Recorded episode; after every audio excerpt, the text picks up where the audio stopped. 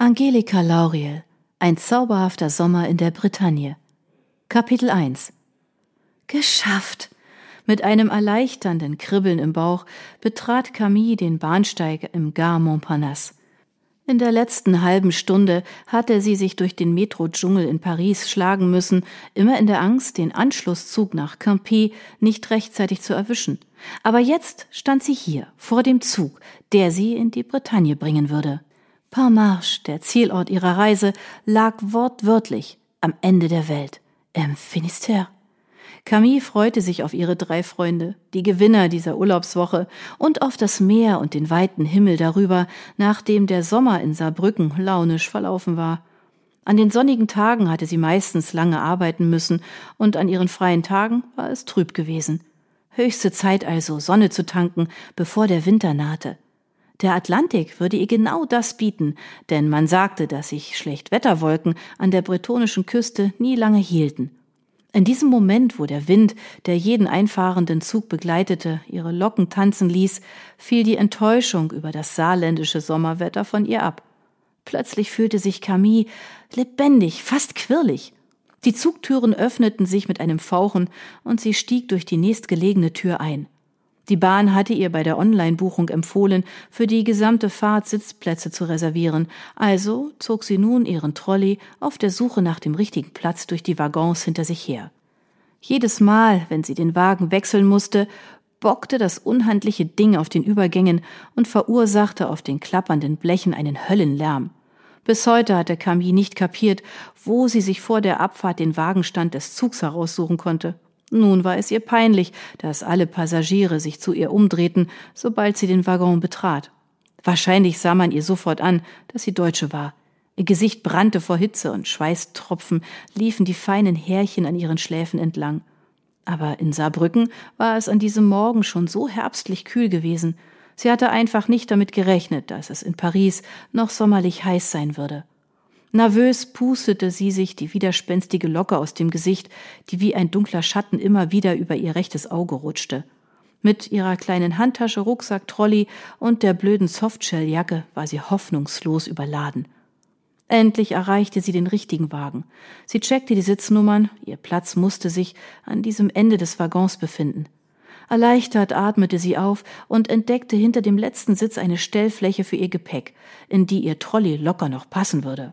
Sie klickte auf den Knopf am Griff, mit dem sie die Doppelstangen einfahren konnte, dann schob sie das Teil in die Lücke hinter dem Sitz. Der Trolley verkantete sich, ragte in den Durchgang hinein und ließ sich nicht mehr bewegen.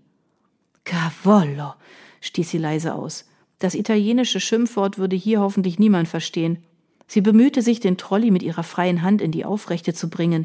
Hinter ihr wartete bereits eine ältere Dame und warf ihr unter einem silbergrauen, streng geschnittenen Pagenkopf ungeduldige Blicke zu. Mit einem weiteren Schnaufen legte Camille ihre Jacke kurzerhand auf dem Schoß des Passagiers ab, der auf dem letzten Sitz saß, und murmelte ihm ein hoffnungsvolles Pardon entgegen. Dessen Haare waren genauso grau wie die der Dame, doch seine Augen strahlten ihr freundlich entgegen. Er legte eine Hand auf die Jacke und sagte Camille, sie solle sich Zeit lassen. Nachdem sie den Trolley mit zwei Händen in der Ecke verstaut hatte, griff sie nach ihrer Jacke und hauchte dem Mann ein Merci entgegen und der Ungnädigen hinter ihr ein Pardon, Madame. Dann eilte sie davon.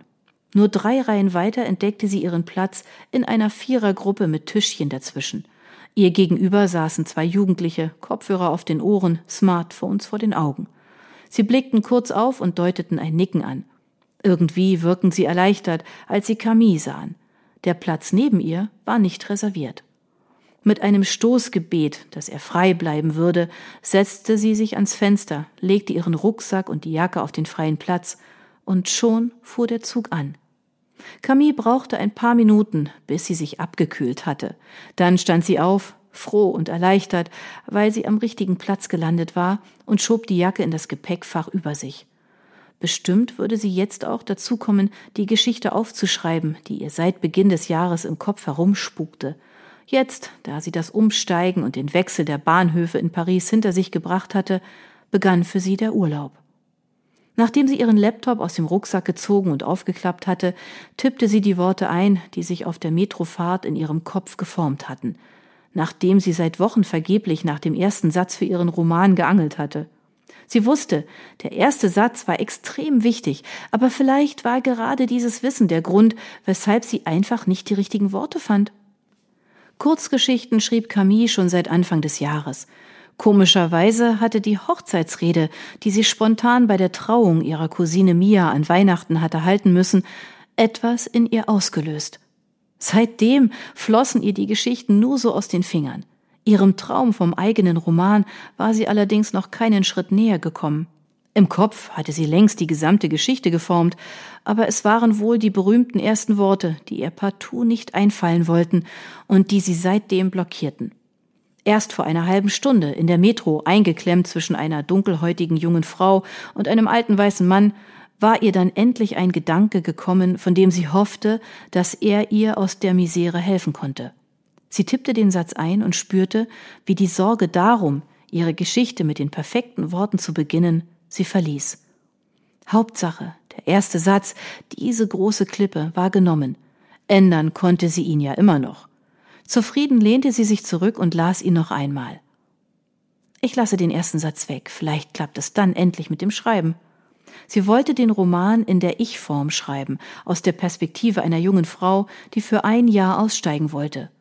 Sie verschränkte ihre Hände und streckte die Arme aus, um ihre Knöchel knacken zu lassen. Sie spürte das Kribbeln in den Fingerspitzen und wusste, jetzt würde sie nichts mehr aufhalten. Nur mit halbem Ohr hörte sie die Bleche zwischen ihrem und dem nächsten Waggon klappern, dann setzte ein aufgeregtes, helles Bellen ein und eine dunkle Stimme rief Banu. Noch bevor Camille registrierte, dass diese Stimme in ihr etwas auslöste, sah sie einen schwarzen Schatten durch den Waggon huschen, aufgeregt kläffend und eine Leine hinter sich herziehend. Plötzlich gab es einen heftigen Ruck und das schwarze Etwas kam abrupt zum Stehen. Ein lustig aussehender Hund stemmte sich gegen sein Halsband und bellte aufgeregt. Die Schnauze wirkte eingedrückt, die Zähne im Maul waren winzig und minderten den Eindruck einer wütenden, gefährlichen Bestie. Wieso trug dieser Hund keinen Maulkorb? Das war doch Pflicht in Frankreich.